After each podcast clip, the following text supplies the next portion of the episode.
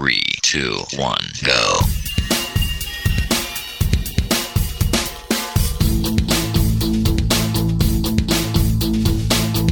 Enredando, la informática que se escucha.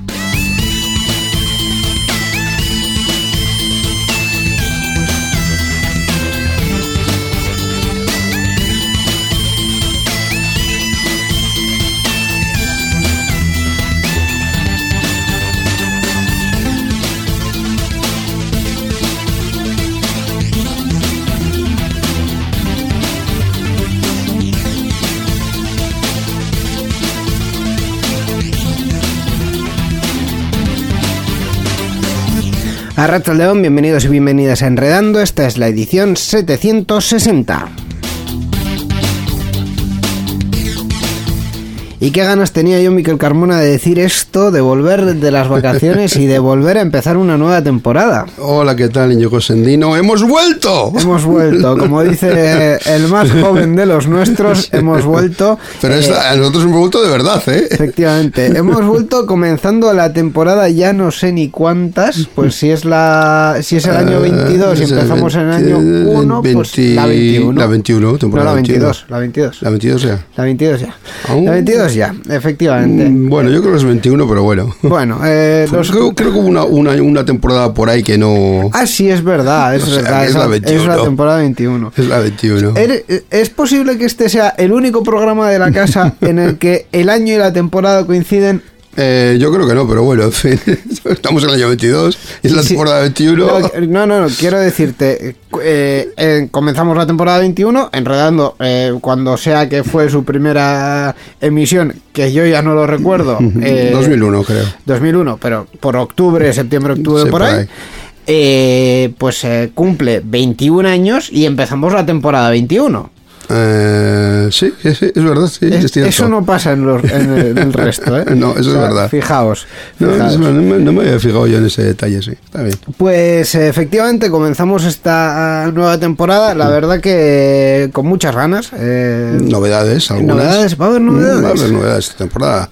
Eh, bueno, vamos a mantener lo que teníamos hasta ahora y vamos a añadir nuevas secciones que iremos, iremos viendo poquito a poco en futuros programas. Ya, ya así ya iremos comentándolas. De momento, este programa lo vamos a iniciar con una entrevista, además con una entrevista eh, muy interesante que vamos a hacer eh, con el Bas- Basque Cyber Security Center. Sí.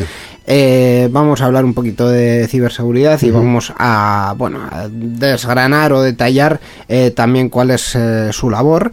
Así que esa va a ser la Y, primera parte sí, de y unos programa. truquitos, una, buenos truquitos, unas recomendaciones de qué hacer en caso de. También, que está muy bien. Efectivamente. Y luego, como siempre, pues tendremos la noticia sobre GNU Linux y hablaremos también con Borja del resto de la actualidad eh, tecnológica. Borja ya también está de vuelta. También, también. sí. Así que Está- está todo completito ya. Estamos todos. Eh, y también eh, recomendar al que no lo sepa que vaya a nuestro canal de YouTube y me podrán ver a mí, Ay, cosa ay. rara, cosa me rara has- de verme en vídeo a Me has, mí. me has pillado porque eso lo tenía para después. Lo tenía para después. Efectivamente, ha habido un, un hito. Un hito, un hito, vamos. un, un hito casi, casi tan importante como el inicio de nuestra temporada, que ha sido eh, Return to Monkey Island. Después de, mm, pues no recuerdo ni ya cuántos años, Sí. eh, hay una nueva entrega de esta saga Ajá. y Que la retoma el, creador original. Ron Gilbert, efectivamente. Gilbert, sí, sí. Y como es un, un efeméride pues, pues irrepetible, hemos hecho una cuestión irrepetible, que Irrepetible. es poner a Miquel delante de las cámaras. De la cámara, sí, con, Eh, con lo que me- poco me gusta a mí eso. Mira, un dato que no había dado en el vídeo, que no sale en el vídeo, y Sí. eh, lo, lo he mirado a posteriori, es que el primer Monkey Island, el que jugué yo originalmente, es del año 1990. De hace ya 32 años. Muchos años ya. Fíjate, pues eh, ese contenido está en el canal de YouTube de Euska Ajá. Digital, así que en youtube.com barra Euska Digital ya lo tenéis para poder echarle un ojo. La verdad es que está teniendo bastante éxito tu vídeo, Hombre, que es que es po- pocas oportunidades hay de premio a mí. vamos, vamos a tener que seguir con, con Monkey Island un poquito más. a Bueno, ver bueno, ya, ya sabes que a mí el vídeo... Antes de terminar este inicio, eh, quería destacar también otra cuestión, porque dentro de los cambios que hemos hecho para esta nueva temporada, estrenamos página web. Ajá, sí, sí, sí. Tenemos, hemos unificado ahí nuestras diferentes páginas web para que los contenidos estén accesibles desde un único lugar. Eso es. Y bueno, y le hemos dado un lavado de cara y la hemos hecho, la he puesto muy bonita. Efectivamente, eh, mm, a partir de ahora todos los contenidos de Euskadi Digital van a estar en la principal, digamos, en www.euskadigital.eus. Si eh, hemos hecho las cosas bien, pues eh, no cambiará nada, más o menos. Aunque vayas a las otras, te redirige a esta. Efectivamente. Eh, digo, si hemos hecho las cosas bien, porque todavía hay cositas que tenemos que pulir. Pero bueno, en cualquier caso, eh, ya para cuando escuchéis esto estará todo listo. Todas las plataformas de podcast tendrán el nuevo episodio sin ningún tipo de problema. Y además, una de las cosas que hemos eh, aprovechado es eh, para abrir la hemeroteca, porque hasta ahora en la web de Enredando solo estaban los programas hasta el 676, si no Ujú. recuerdo mal. Sí, creo que sí. Eh, nos hemos puesto ahí pico y pala a rebuscar y rebuscar. En las, en la- En las entrañas en las de entrañas Internet. en, la- en las arque- hemos hecho, nos hemos puesto nuestro casco, casco de arque- arqueólogo y ahí haciendo arqueología en, en internet. sí. Efectivamente. Y de ahí que hayamos podido recuperar eh, todo el histórico de Enredando desde el programa 159. Entonces, eh, bueno, a ver, la actualidad ha cambiado mucho, pero también es cierto Tiene, tiene que- su, que tiene su aquel. su importancia, pues ver un poco la historia, cómo ha evolucionado también la tecnología, un poquito, ¿no? Y sobre todo una cosa que a mí personalmente me correía un poco, que es que la- el- los programas están, de hecho estaban en nuestro servidor, pero no había una forma fácil de acceder a ellos. Y nosotros lo que queremos es tener ese contenido para que si Sí, queréis lo podáis escuchar. Y si os da por escuchar el Enredando 300, pues, pues lo escuchéis y ya Eh, está. está disponible, sí, sí. Eso es. Así que eh, nueva web que estrenamos, que, que es la misma de antes, pero en realidad es nueva. www.euskadigital.eus. Ahí están todos nuestros contenidos. Y hablando de contenidos, vamos a ponernos en marcha con los nuestros, ¿no? Adelante. Participa con nosotros en Enredando. Envía tus mensajes al email oyentes@enredando.net o a través de nuestra página web en www.enredando.net. También estamos en Twitter. Sigue al usuario Enredadores. Esperamos tus comentarios.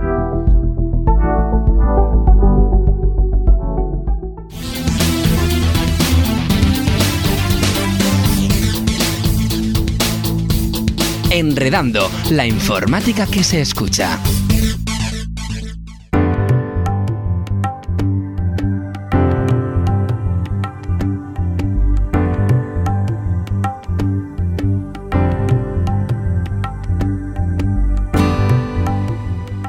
En varias ocasiones hemos hablado en Enredando sobre ciberseguridad informática. En la pasada temporada tuvimos que hacernos eco de bastantes noticias de ataques a empresas y organismos importantes. Todos los gobiernos han creado en los últimos años entidades destinadas a protegerse contra estos ataques. En el caso de la comunidad autónoma vasca, esta entidad es el Basque Cyber Security Center. Por eso nos hemos acercado a ellos para que nos cuenten en detalle su trabajo y analizar la situación actual. Para ello contamos con la presencia de Eris Lopetegui Fernández, que es ingeniero de operaciones en el Basque Cybersecurity Center. Hola Eris, bienvenido a Enredando. Hola, muy buenas. Encantado.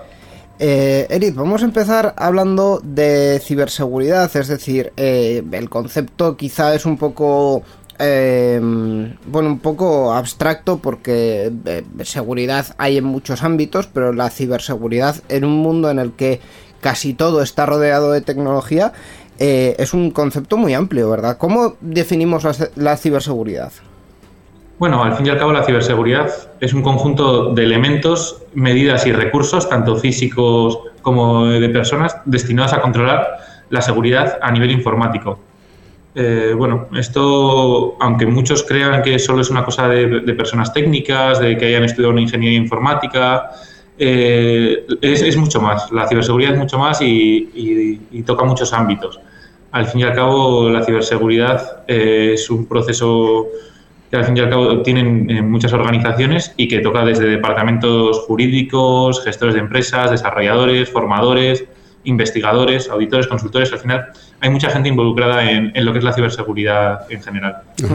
Además, es una cuestión también transversal a, a toda la sociedad, ¿no? O sea, no es solo cuestión de las empresas, sino también de quizá organizaciones más pequeñas como, como nuestro caso, que somos una asociación, o mm, también de, dirigido hacia particulares, ¿no? Efectivamente, al final eh, este ámbito compete a, a todo el mundo. La ciberseguridad no es una cosa que solo las empresas deban de tener, sino que nosotros en nuestro día a día, al igual que tenemos otro tipo de, de seguridades en las que, bueno, en casa cerramos la puerta, eh, tenemos cuidado a la hora de circular por la, por la calle, pues bueno, pues eh, en lo que es a nivel informático, pues también tenemos que tener una serie de, de medidas mínimas de cara a que no nos pase nada. Al fin y al cabo, siempre tenemos que estar alerta de las posibles amenazas, que hay bastantes eh, en el mundo ciber. Has dicho una de las palabras clave, amenazas, que al final es cualquier cuestión que pone en riesgo nuestra, nuestra seguridad en, en Internet y en, y en cualquier ámbito digital. ¿Cuáles suelen ser, eh, hablando muy en general, las más comunes?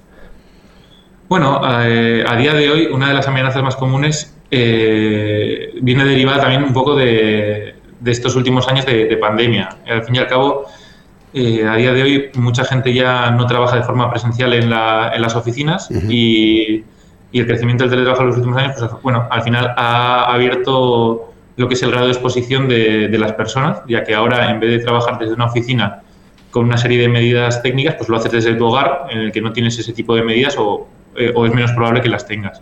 Digamos que es una de las medidas. Al fin y al cabo, eh, como en casi todo, eh, el eslabón más débil de la parte de la ciberseguridad es eh, el usuario o las personas, en este caso. Por lo tanto, eh, es la manera más fácil de, de, que nos ataquen, a través de, de, las personas. Ya no es tan fácil atacar a los equipos, porque tiene una serie de medidas. Eh, a la hora de desarrollarlos, eh, los desarrolladores ya meten muchas medidas de seguridad. A la hora de diseñar los sistemas de redes, también tiene, hay muchas medidas de, ciberseguridad, pero lo que es una persona, pues igual todavía no estamos tan concienciados y somos el, el punto débil en la cadena.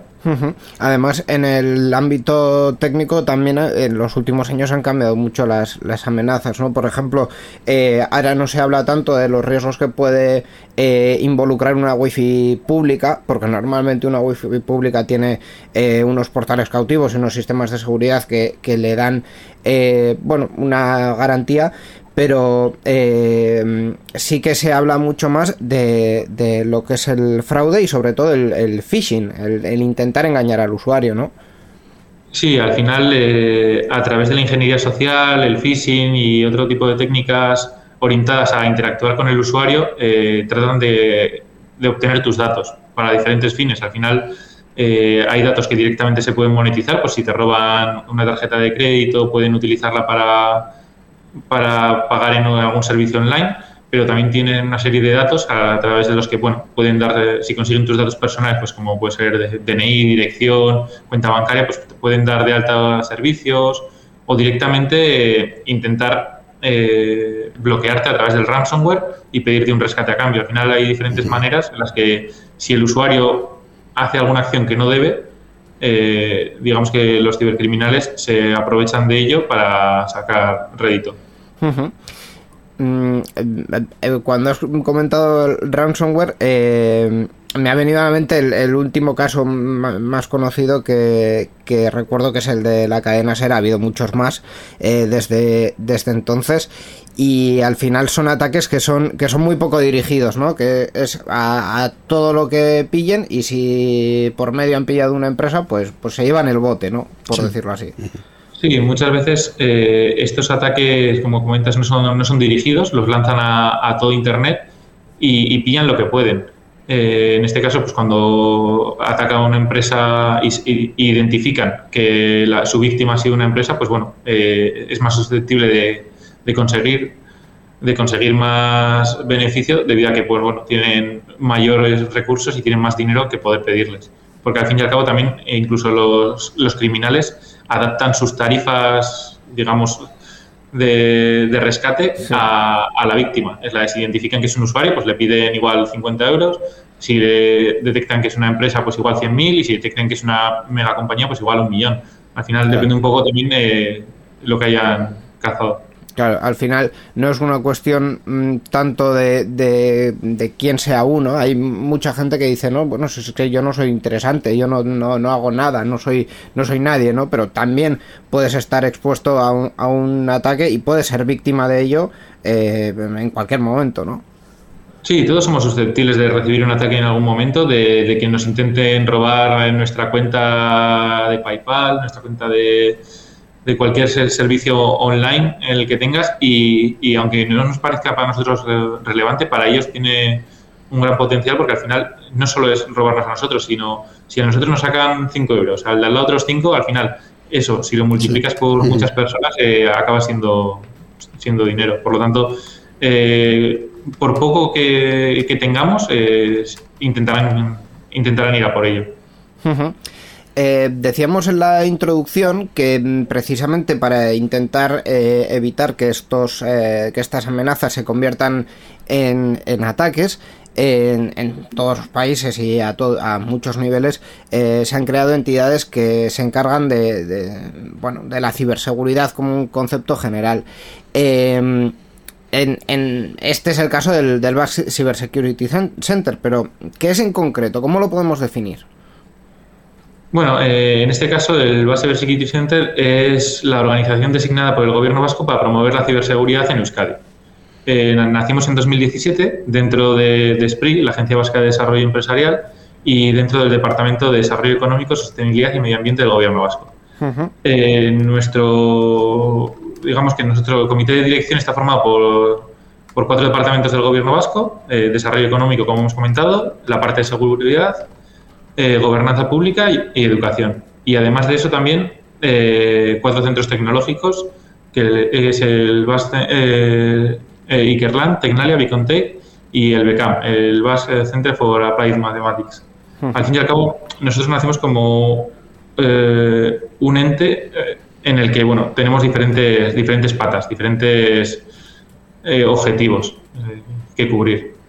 Uh -huh. Claro, has, has mencionado diferentes eh, ramas. ¿Cuáles son, a fin de cuentas, esos objetivos que tenéis que cubrir? Bueno, eh, nuestra misión es promover y desarrollar una cultura de ciberseguridad en la sociedad vasca. Al fin y al cabo, eh, gran parte de nuestro trabajo es en, en dinamizar la actividad económica de, para que tanto empresas, usuarios eh, apliquen ciberseguridad y, y que las empresas de ciberseguridad que tenemos aquí, pues bueno, salgan adelante y puedan ser más competitivas a nivel internacional. Eh, básicamente el centro se divide en tres eh, grandes bloques. Eh, en nuestro CERT, nosotros estamos constituidos como un equipo de respuesta ante incidentes. esto quiere decir que al final este, este, equipo tiene una serie de servicios para empresas y ciudadanía.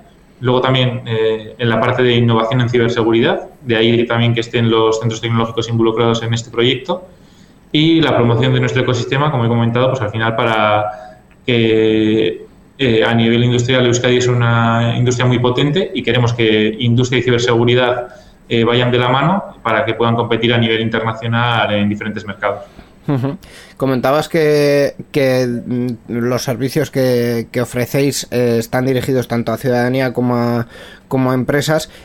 ¿Cuáles son esos servicios? Eh, la, ciudadanía o cualquier empresa, ¿en qué momento puede recurrir a, al Bar Cyber Security Center? Bueno, como comentaba, estamos constituidos como, como CERT y en este caso los servicios que ofrecemos desde el CERT son, están orientados a, prevención y a respuesta ante incidentes. Eh, por la parte de prevención te, solemos realizar jornadas en, en, abierto e incluso jornadas privadas de sensibilización y concienciación a, a, a, empresas y a ciudadanía, en este caso a través de webinars o sesiones presenciales en, en diferentes eh, emplazamientos. Eso sería, digamos, la parte de, prevención, pues enseñarles a, la, a, las personas un poco qué es la ciberseguridad y un poco qué, qué medidas básicas pueden empezar a utilizar en su día a día. Y luego, como comentaba también, la parte de asesoramiento frente a, a ciberincidentes.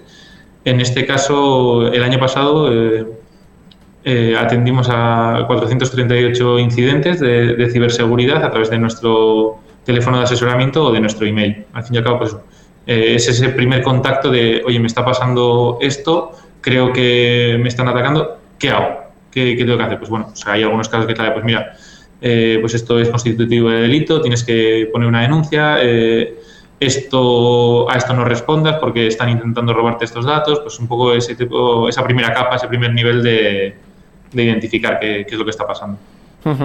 Los servicios que proveéis, por cierto, eh, son gratuitos. Hay algunos que sean de pago. Eh, no, en estos momentos los servicios que ofrecemos son, todos gratuitos, por lo tanto cualquier persona si- sin gastar nada podría beneficiarse de ellos.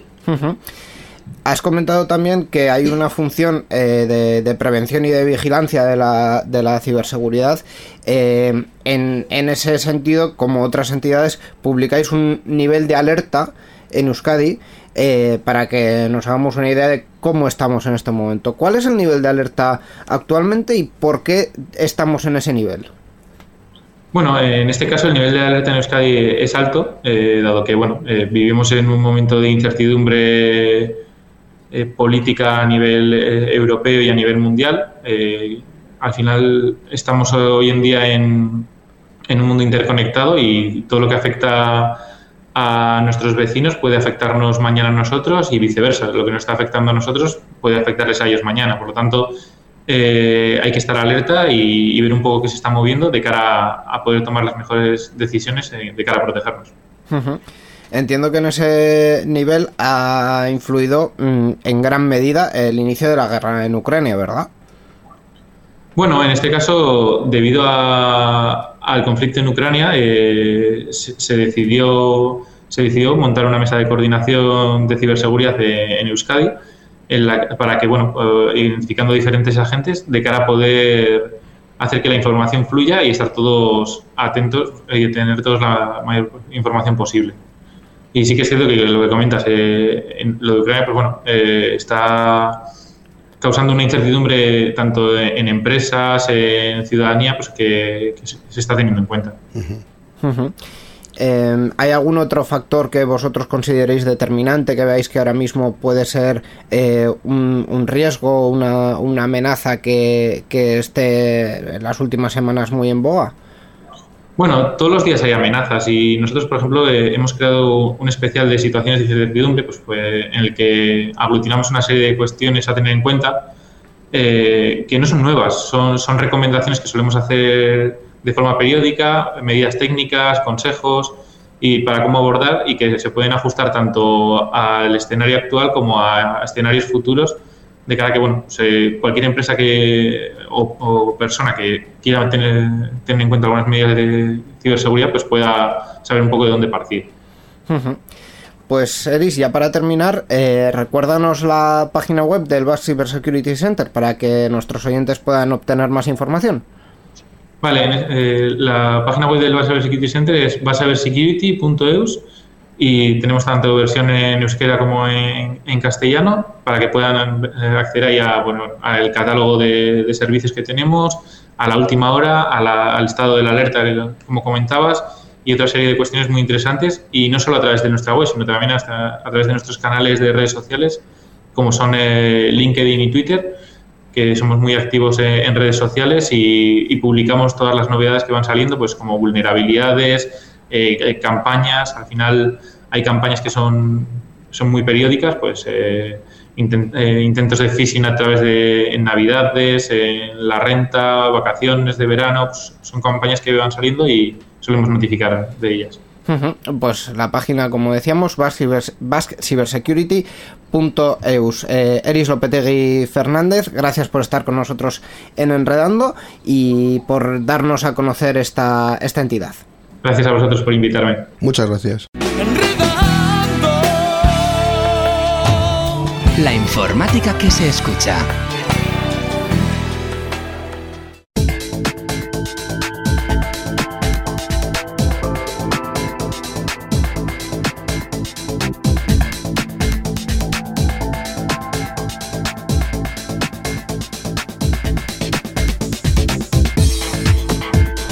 Continuamos en esta edición 760 de Enredando, ya abriendo capítulo de actualidad tecnológica. Vamos a hablar de eh, actualidad y vamos a hablar, como siempre, primero de Linux, ¿verdad, Miquel? Software libre. Efectivamente, software libre, GNU Linux, que es un tema que apoyamos y tratamos, eh, ambas dos cuestiones Ajá. en este programa.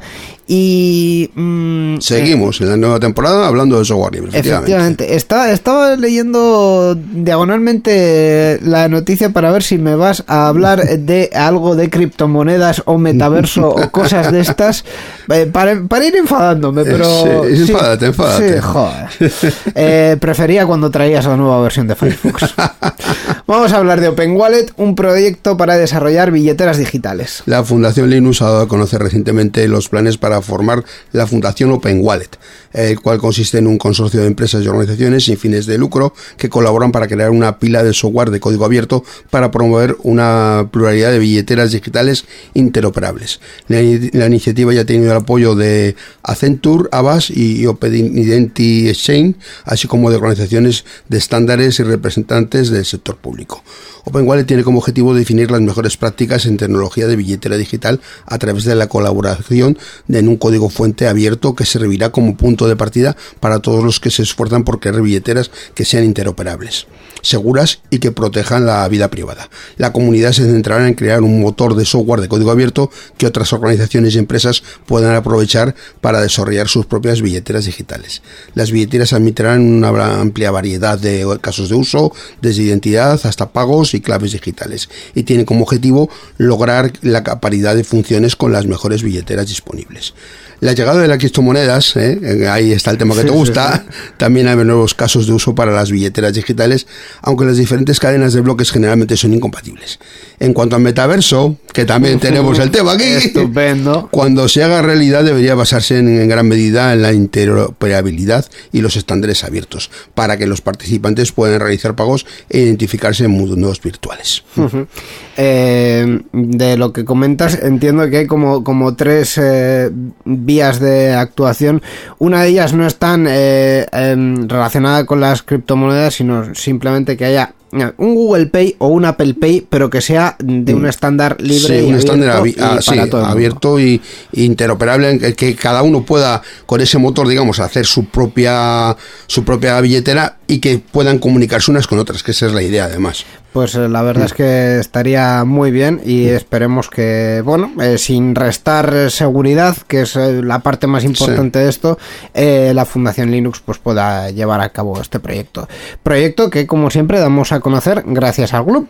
Sí, el GLUB es la asociación en Vizcaya de usuarios de GNU Linux que se dedica a promover el uso de software libre tanto en el ámbito público como en las empresas y usuarios particulares. Y tenemos una página web que, como siempre, eh, esto, se publican ahí todas estas noticias que comentamos en el Y la página es glub.bit, glv.bi latina z.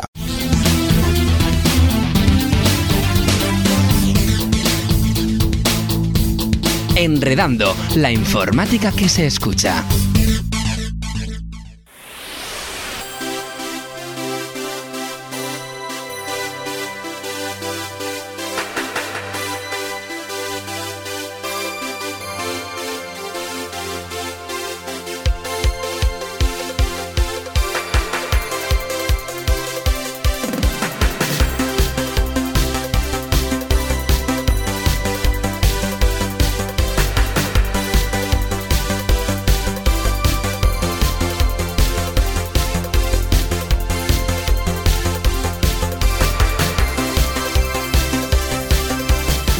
Y continuamos con el capítulo de actualidad de noticias en esta edición 760 de Enredando y como siempre para las cuestiones más generales pues vamos a contar con nuestro comentarista de cabecera, con eh, el colaborador eh, más eh, fiable, bueno... En esta nueva temporada, efectivamente, sí, empezamos estas sí, noticias sí, y, sí, sí, sí, sí.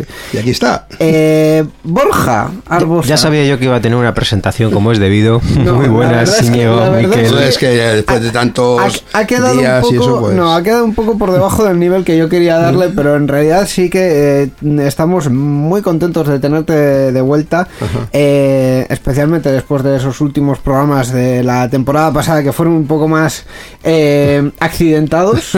Oye, la vida nos atropella a todos y a veces pues los accidentes ocurren. Mientras no sea un tranvía, un tranvía como a Gaudí, está todo De genial. momento no ha pasado eso. Esperemos.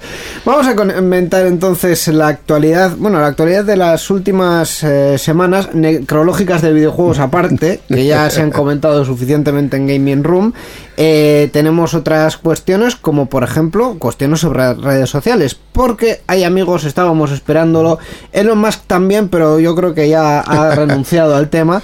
Eh, Twitter, eh, aparte de que ya no va a ser comprado por nuestro querido amigo y tal, eh, ya está en marcha con los tweets editados, pero igual no como todo el mundo espera. Eh, pues bueno, Twitter ha compartido su primer tweet editado después de anunciar a principios de septiembre el inicio de las pruebas internas con el nuevo botón de editar, con el que se pueden realizar cambios en una publicación durante un tiempo determinado.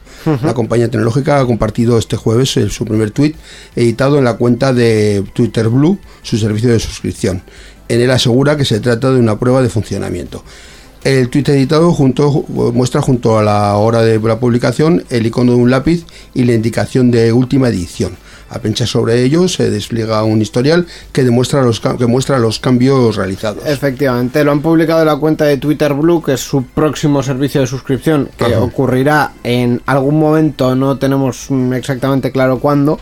Eh, Un pero- momento futuro. Sí, pero que una de las características que van a que van a, a facilitar, digamos, en este en este servicio de suscripción va a ser poder editar los tweets. Pero hasta cinco ocasiones nada más.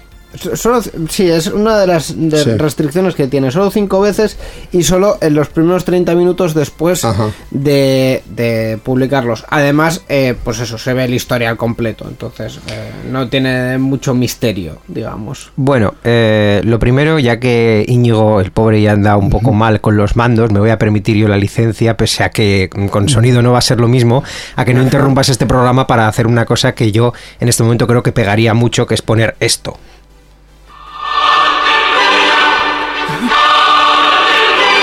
Bueno.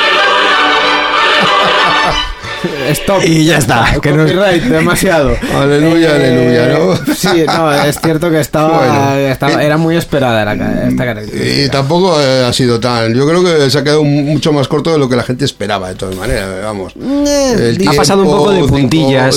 Cinco, ocasiones solamente para suscriptores. Muchas limitaciones le veo yo a esto. ¿eh? El problema que yo le veo es el tema de los suscriptores. También Twitter tiene que monetizar por alguna parte. El No, resto, ya. que sea en los primeros 30 minutos y que sea solo 5 veces, sí tiene su sentido porque al final el editar un tweet es para corregir una errata. Si has puesto algo que no querías poner, no lo publiques o borralo, Sí, básicamente. ¿no? sí, sí, básicamente. Entonces, eh, aparte de lo O esperado, sea, ¿esto a quién le puede venir bien? Pues a lo mejor a medios de comunicación que tienen que publicar con inmediatez y que encima necesitan mucho, mm, mucho retweet, mucho compartir, mucho me gusta. Si te cargas un, un tweet que has publicado en el minuto uno y que ya tenía un montón de... de- impresiones, sí, tuiteos, de- sí. eso es, pues a lo mejor te puede venir bien editarlo para, imagínate que has metido la gamba y no has puesto correctamente el titular o no has hecho de referencia o lo que sea, Sí. pues a esas personas a lo mejor les puede venir bien económicamente pagar la suscripción o lo que corresponda Sí. para tener el servicio y al resto de usuarios de a pie que podemos meter la gamba de vez en cuando, pero bueno, sabes, tampoco pasa nada, lo borras y ya está, que total te dio me gusta a tu amigo del alma, pues ya ta, no, no va a pasar nada. eh, se nota que muchos tweets no escribes últimamente. ¿no? Yo en los últimos cinco años o seis o siete igual ninguno. Ojo. Madre mía, Directamente. Y yo, yo que uso poco Twitter y me parece que he escrito más Twitter que. O sea, leo, leo más que escribo en este caso porque sería imposible lo contrario. Sí, sí, sí, sí, efectivamente. No, no retuitea ni los tweets de Euska Digital. que Así de, así de malo. Qué así de- vergüenza. Yo tampoco, así que. Vaya dos. Bueno, bueno. Eh, habéis sido descalificados ahora mismo de comentaristas de esta noticia, así que ya está. Bueno.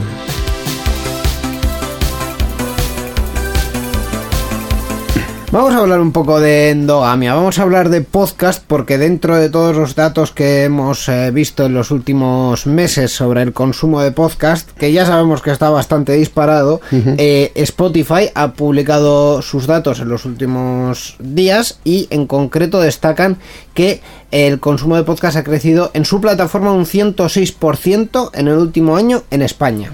Pues el consumo de podcast en Spotify ha experimentado un crecimiento efectivamente de un 106% en el último año. Un dato que refuerza el auge de este formato en la plataforma y en este país.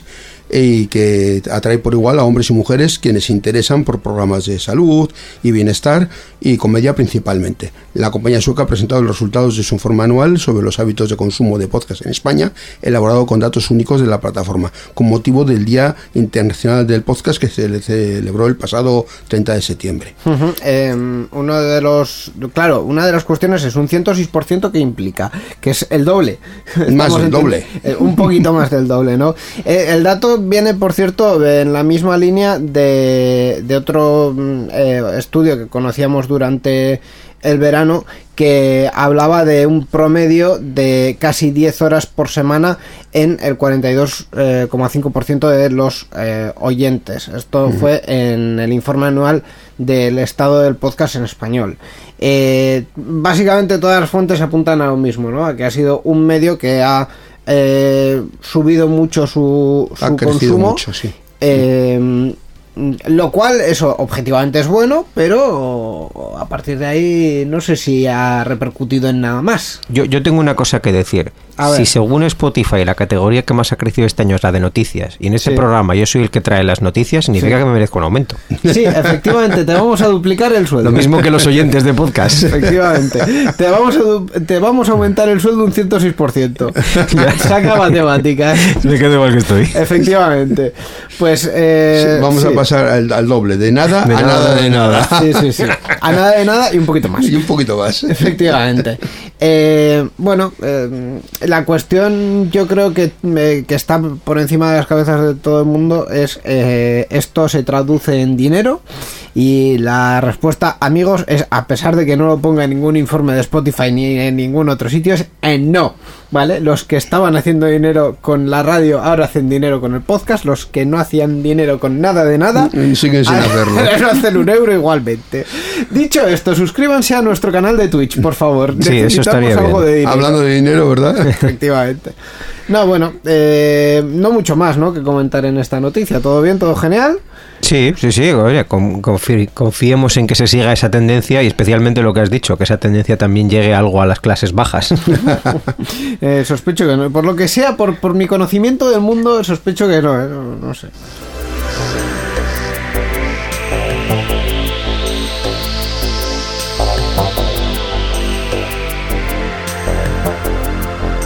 Hablando de un grande también, de una plataforma, de una empresa, mejor dicho, que eh, acapara muchos usuarios, hablamos eh, ahora de Google Chrome, eh, que va a limitar, eh, bueno, de hecho, va a prohibir, el uso de extensiones que bloqueen anuncios a partir de 2023. Pues Google mantiene sus planes de entorpecer el desarrollo de extensiones dedicadas al bloqueo de anuncios en su navegador Google Chrome, que utilizará a partir de enero del próximo año, pues eso, el- este, este, el- el- Sí, las, inutilizará las- est- estas, estas extensiones.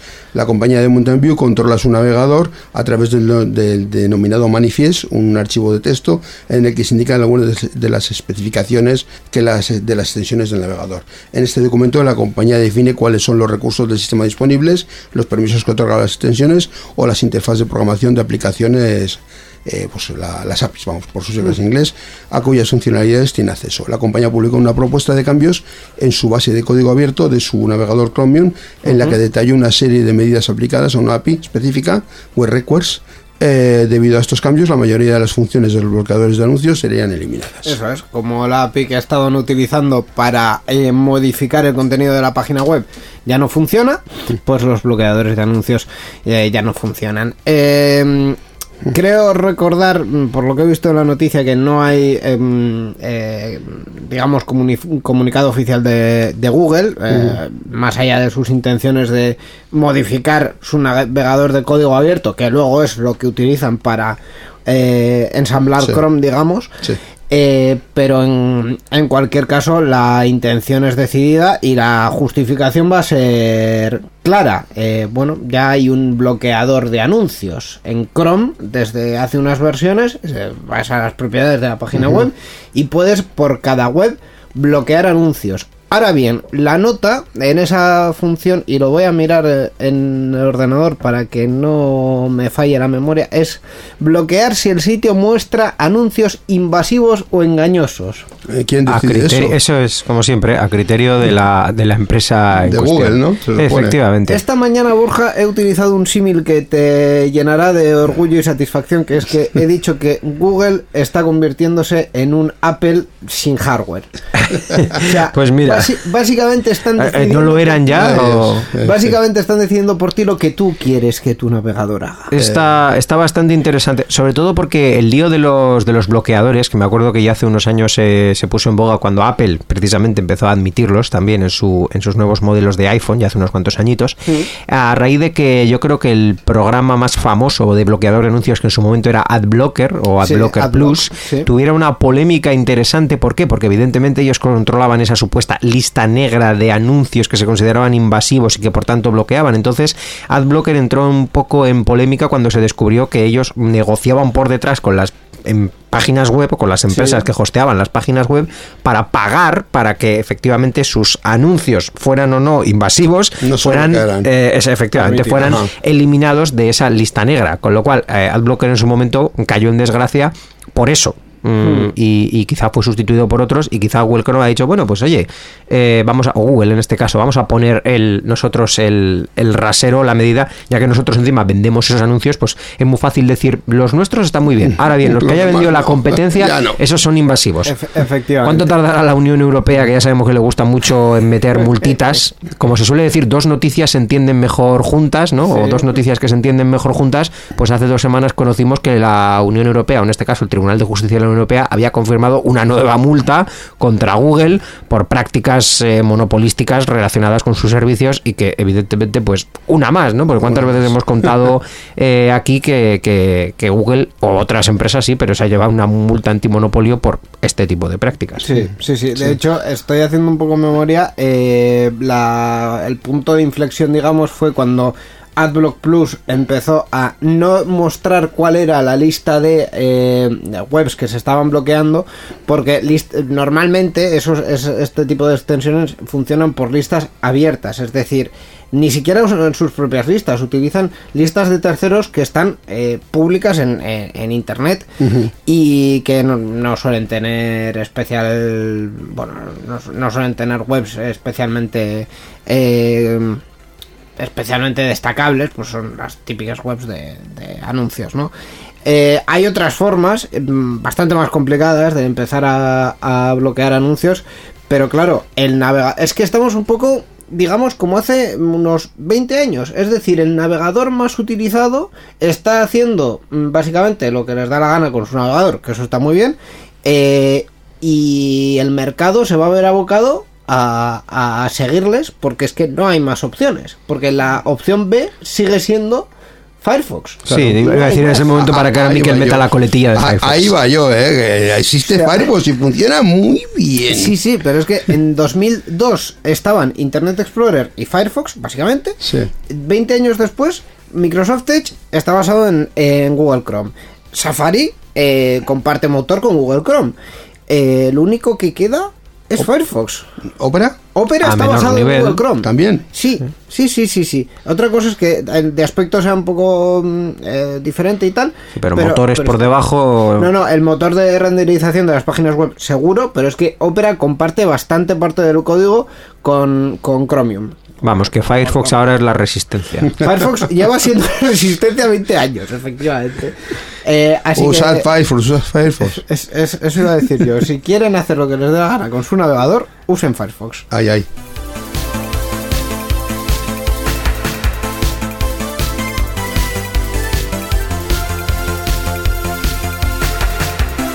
Vamos a hablar de otro gran nombre, que en este caso sí tiene mucha más competencia. Hablamos de Intel, porque eh, van a hacer un poquito de limpieza en su portfolio de marcas.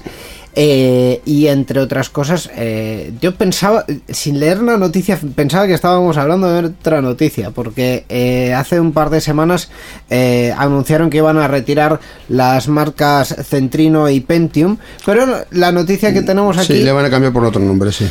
Es que también han anunciado durante este verano la decimotercera generación de los procesadores Intel Core para ordenadores de sobremesa. Eh, bueno, pues Intel ha presentado la decimotercera generación de los procesadores Core para estos ordenadores de sobremesa que ofrece nuevas CPUs desbloqueadas con hasta 24 núcleos y 32 subprocesos y velocidades de reloj de hasta 5,8 GHz.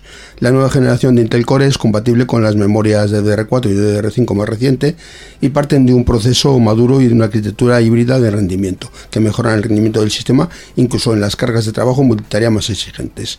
Eh, con esta generación la arquitectura híbrida de rendimiento de Intel reúne el núcleo de rendimiento, el P-Core, con hasta el doble de núcleos eficientes, E-Core.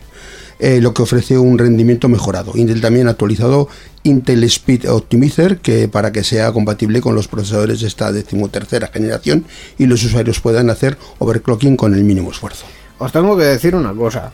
Apple llegó antes. Es decir, los primeros que, pusieron en ordenadores de. no de sobremesa, porque Apple no tiene sobremesas, sino en ordenadores, digamos, eh, de usuario, eh, esto de los cores eficientes, eh, los núcleos eficientes y los núcleos de rendimiento, fue Apple. Apple no tiene sobremesa, ¿desde cuándo? Bueno, a, a ver, Apple tiene el iMac, pero si eso es un sobremesa, eh, quiero decir, no tiene una torre grande donde se puedan meter ¿El cosas. cacharro se queda El- como una papelera? El cacharro se queda en una papelera, se llamaba Mac Pro, el, el modelo papelera murió Y el Mac Mini, que y el- era así y el Mac- como- y el siguiente Mac Pro ha sido eh, Intel. Todavía no han sacado el Mac Pro con sus propios procesadores. El Mac Mini sí, pero lo que pasa es que el Mac Mini es, es, es, yo qué sé, es un... No es una torre, vale, Es, es- como un decodificador de televisión. Más o menos. quiero decirte. más o menos. Sí, es pequeñico. Eh, no, pero aún así, quiero decir que, que es una tendencia que abrieron ellos no por no por un afán de innovación, sino, sino que creo sinceramente que más fue por necesidad. Por decir, eh, vale, la arquitectura ARM no da para todo, entonces eh, vamos a subdividir un poco para que haya procesadores, núcleos que funcionen muy bien y los, a los otros les damos carga de trabajo normalita. Y ya está. Eh, pero es, es al fin, esto lo han convertido al final en una, en una tendencia, lo cual complica bastante más todavía el saber lo que está comprando uno cuando compra un procesador. Porque Eh, sí. hace unos años simplemente hablábamos de núcleos. eh, cuando empezaron a salir los. Primero se hablaba de velocidad, luego hablábamos de núcleos y velocidad. Luego nos pusimos a hablar de núcleos, hilos y, y velocidad, y ahora y ahora encima tenemos que diferenciar entre Los los núcleos y otros núcleos. y los de rendimiento. Y todavía hay gente, y esto es eh, real, que piensa que un i5 es un buen procesador. Claro, la pregunta es... ¿Qué i5? Estamos por la decimotercera generación. Yo te puedo dar un i5 de hace 10 años y es un i5, pero tiene 10 años. Entonces... no tiene nada eh, que ver uno con otro. Sí, se la verdad es que se complica, se complica bastante. Un día de estos podríamos hablar, no sé si tenemos un experto en hardware por aquí, pero podríamos hablar con alguien que sepa bien de hardware, que nos haga una guía de compra. De que voy a la tienda, que me, voy- bueno, voy a Amazon, no, vayan a la tienda mejor. Voy Yo, a- yo la verdad es que cada vez veo que, que esto del hardware es más duro. Madre mía. Perfecto para cerrar. Pero para cerrar el qué, en concreto. Para, En general, para para- cerrar, apagar y marcharnos.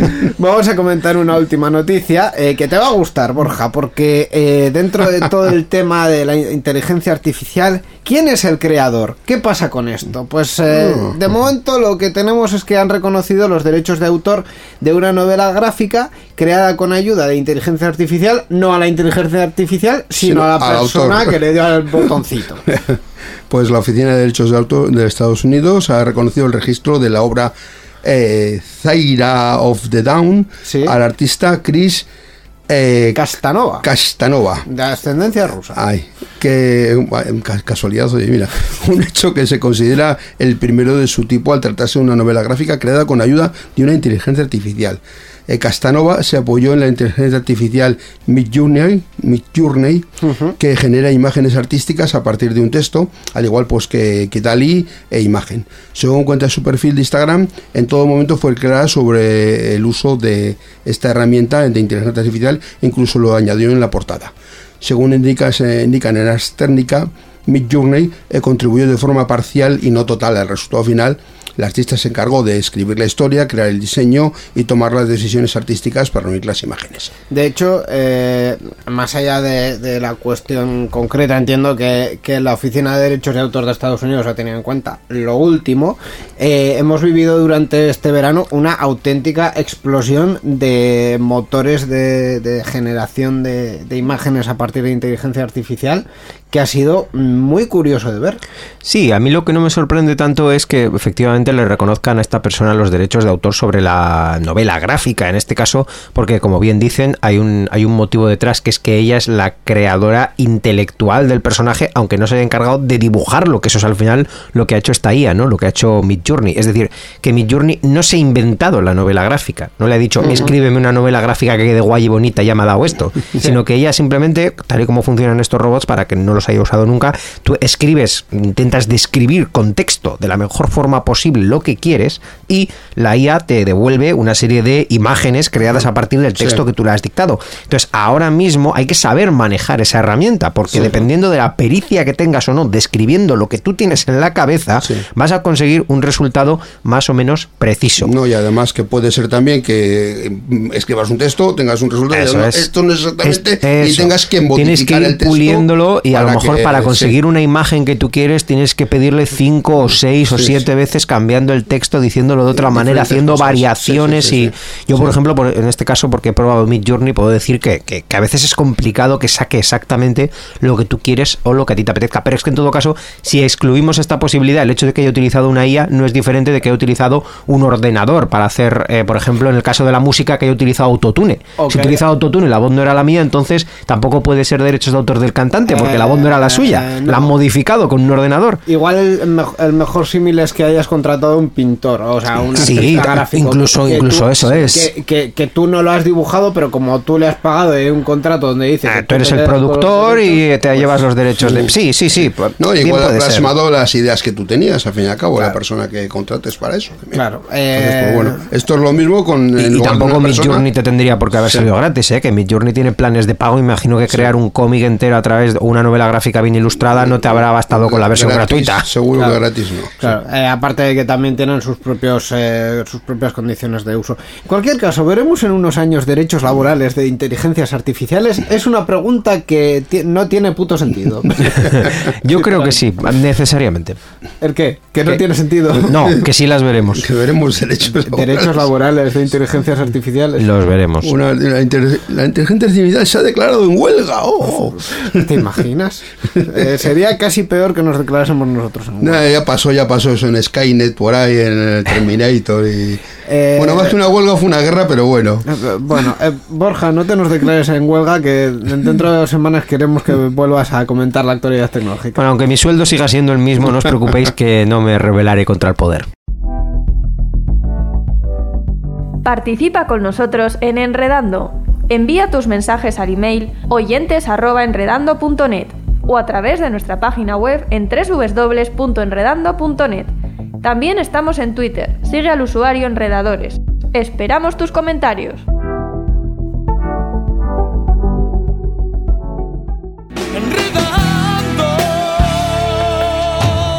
La informática que se escucha.